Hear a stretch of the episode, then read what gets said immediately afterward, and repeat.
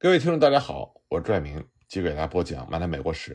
我们接着来讲近代朝鲜的开国，以及最终日本对大韩帝国的兼并。那么上一集我们曾经提到过，安重根他曾经投靠李范允。那么李范允呢，他一直领导朝鲜反抗日本的武装斗争。他以海参崴作为根据地，屡屡出击尖岛。尖岛是朝鲜对长白山北部的。满洲南部地区的称呼，由西尖岛，也就是鸭绿江北岸和北尖岛，也就是图门江北岸构成。从十九世纪中叶开始呢，就有很多的朝鲜人移居到这里。那么有很多平东会员的伊金会也想进入到这个地区，因此呢，伊藤博文与日本陆军以保护当地朝鲜人的名义进入该地。一九零七年八月，日本派出包括伊金会会员在内的尖岛派遣队。同月十九日，统监府派出所在龙井村成立，同时配备了宪兵和警察。一金会会员担任自治体的首长，进行征税、审判等实际的统治。那么，中国自然是表示反对的，而且得到了呼吁满洲开放的美国的支持。另一方面呢，日本无力镇压李范云等人的武力抗争，而且日本担心以美国为首的列强会因为金岛问题改变态度，干预日本统治朝鲜。要想不被干涉，那么最佳方案就是彻底吞并大韩帝国，实现日韩一体。那么伊藤博文他同意吞并，就是基于这个判断。实际上，不仅尖岛，整个东北也逐渐具备了日后开展朝鲜民族运动的条件。大韩帝国被吞并之后，尖岛、满洲、海参崴等地有大约三十万名朝鲜人。一九零九年春，新兵会组织的一部分会员移居满洲。其中有李始荣六兄弟，以及梁启铎、李东宁、李相龙等人。他们在处理好自家的财产之后，移居到了今天吉林省柳河县三元浦一地。一九一零年四月，他们把东北的朝鲜人召集起来，设立了经济独立的民族自治机构耕学社、教育机构新兴讲习所，建立朝鲜独立运动的根据地，为把朝鲜独立运动的战场转移到海外积聚实力。那么各自都有问题缠身的中日两国，最终相互妥协。一九零九年九月四日，图们江中韩借务条款，那么韩国单方面称尖岛协约被缔结。中国承认日本在东北的权益，日本承认中国对尖岛的主权。不管中日两国是否愿意，尖岛、满洲的朝鲜民族运动仍然在持续的高涨。那么安重根之死也充分表明了大韩帝国的灭亡。已经迫在眉睫，朝鲜的民族运动家纷纷逃亡国外。申载浩、安昌浩等人在安重根被处决之后的第二个月逃到了中国。韩国合并方针说在适当的时期吞并大韩帝国，那么什么时候是适当的时期呢？既然日本人进行的南韩讨伐大作战已经几乎扑灭了朝鲜本土的义兵战争，那么大韩帝国内部已经具备了。随时完成吞并的条件。不过这个时候的日本呢，仍然是心有余悸。虽说日本对朝鲜的统治权已经得到了认可，但最终他仍然需要和西方列强达成共识。正因为如此，议定会的合邦运动才被封杀。谨小慎微的日本开始对西方列强采取具体行动。一九一零年二月，日本的外相小村寿太郎将去年七月六日日本内阁审议通过的。韩国合并方针和对韩施设大纲通知给西方各国。六月三日，日本同意没有关税自主权的朝鲜关税维持现状，以此来换取同盟国英国的认可。虽然美国在呼吁满洲开放的过程中越来越不信任日本，但由于美国在满洲也是东北不具备强有力的力权，因此只要俄国和日本愿意，美国也无话可说。问题就是在于俄国。俄国虽然对日本进入尖岛这件事情抱有不信任感，但比起日本，俄国更不信任表面上呼吁开放满洲，实则想在满洲谋求经济利益的美国。那么，在各方博弈的过程中，日俄两国在七月四日就签署了第二次日俄协约。这个协约呢，是对第一次日俄协约的强化，目的是在于对抗美国。这个协约规定以分界线作为界限。互相承认，并且不干涉各自的特殊利益。这样一来呢，日本就得到了俄国对吞并一事的官方认可。这就意味着日本已经做好了随时吞并大韩帝国的准备。一九一零年五月三十日，日本的陆军大将寺内正义接替了病弱的曾民荒柱，成为了朝鲜第三任统监。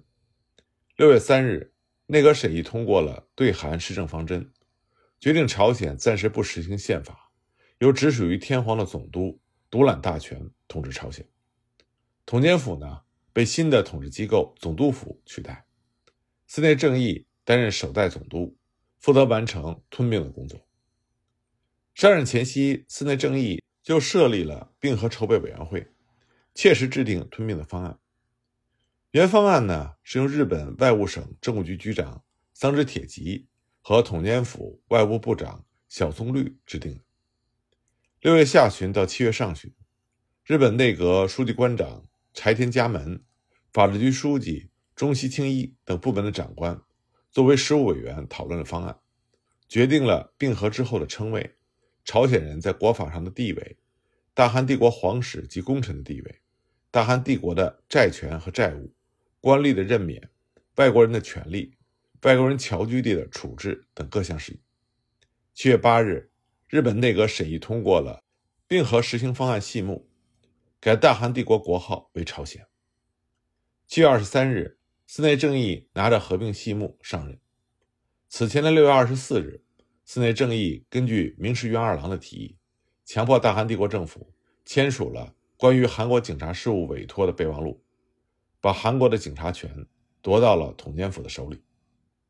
二十九日，统监府警察官署官制颁布，也就是臭名昭著的宪兵警察制度。这个提案的目的呢，就是把大韩帝国的警察。和驻扎军的宪兵队合为一体，对南韩大讨伐作战之后残余的义兵进行日常性的清剿。明石元二郎担任日本宪兵队的司令官，兼统监府的警察总长。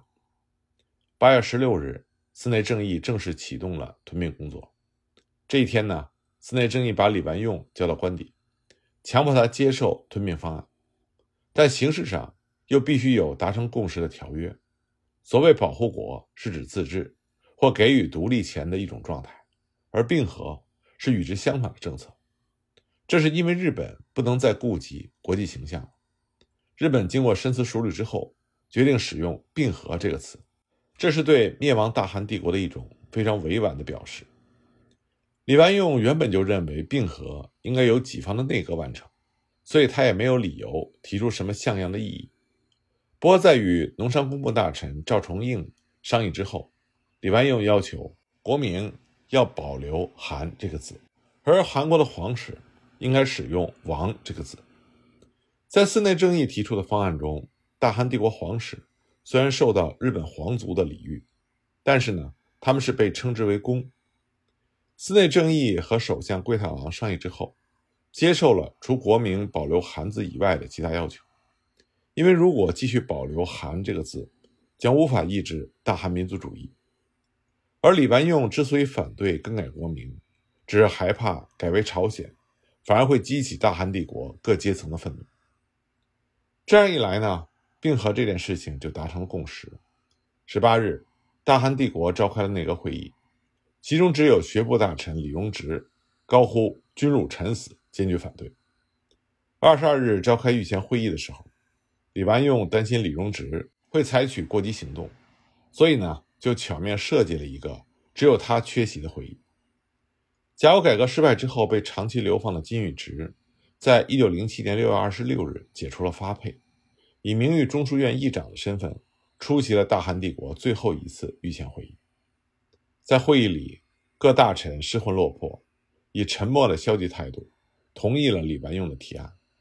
只有金允植一个人主张不可，但他也知道大势已去，大汉帝国终究要灭亡了。纯宗皇帝就这样批准并且签署了吞并大汉帝国的条约，条约里写着：“大汉帝国皇帝陛下将有关大汉帝国的一切统治权，完全且永久的让与日本国的皇帝陛下。”朝鲜的屈辱就是日本的荣光了。印度尼赫鲁曾经说过。因为亚洲新大国的崛起而出尝苦果的是朝鲜。日本吞并大韩帝国是即将到来的亚洲动乱的第一缕烽火。日韩合并条约将于1910年8月29日对外公布，在此之前，条约的签署这件事情被绝对保密。不过在此期间呢，日本已经将并合的事宜通知各国，也得到了各国的认可。随着并合日期的临近，朝鲜戒严状态逐步升级。8月24日，关于禁止政治集会。及屋外多种集会之文件正式发布，政治活动被严令禁止。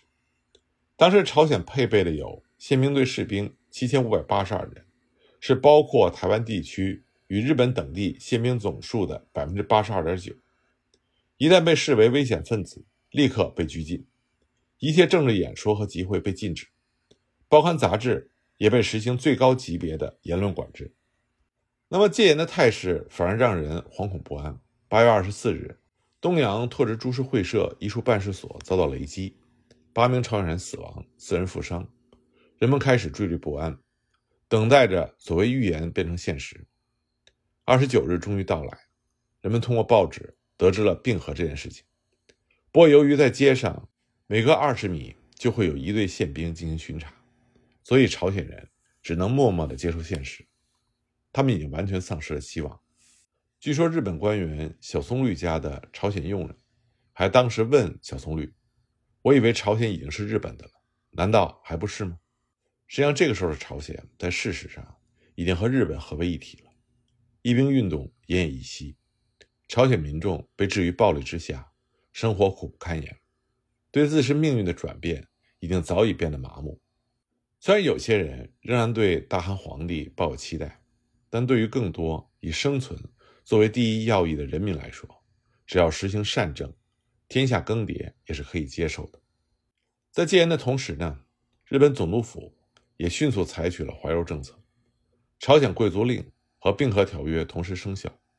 七十六名朝鲜人被列为贵族，但其中有六人拒绝接受爵位，有数人自杀，殉国者在全国相继出现。此外呢，总督府还向两班儒生九千八百一十一人。发放了敬老金、褒奖状，并且还实行大赦，有不法行为的地方官也在赦免之列。而针对普通民众，总督府则免除了此前未交纳的税款，还在秋收时将地税减为原来的五分之四，向朝鲜的十三道下发了补助金一千七百万日元，用于贫困补助和教育补贴等等。而这个时候的朝鲜民众茫然失措。他们不知道他们之后的道路将如何的坎坷不平，而在日本国内呢，迎来了韩国并合的时刻，媒体上是一片礼赞庆祝之声。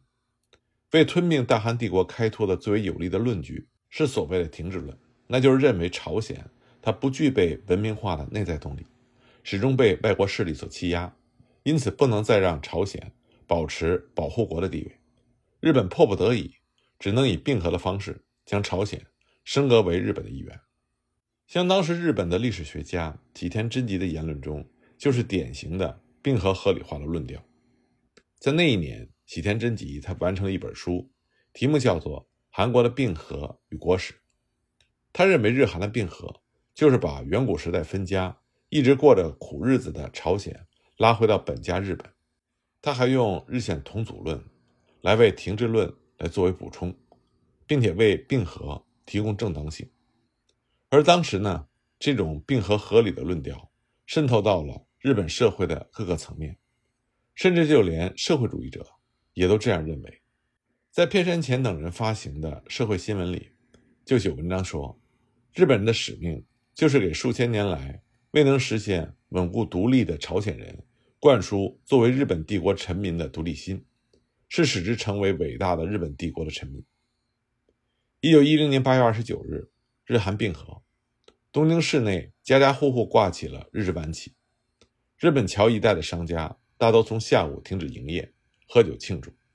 从中午开始，街上就挤满了人，彩色的电车往来不断，乐队奏响太鼓和笛子，人们在胜利的喜悦中结队行进，高呼万岁。这样的庆祝场面一直持续到了深夜。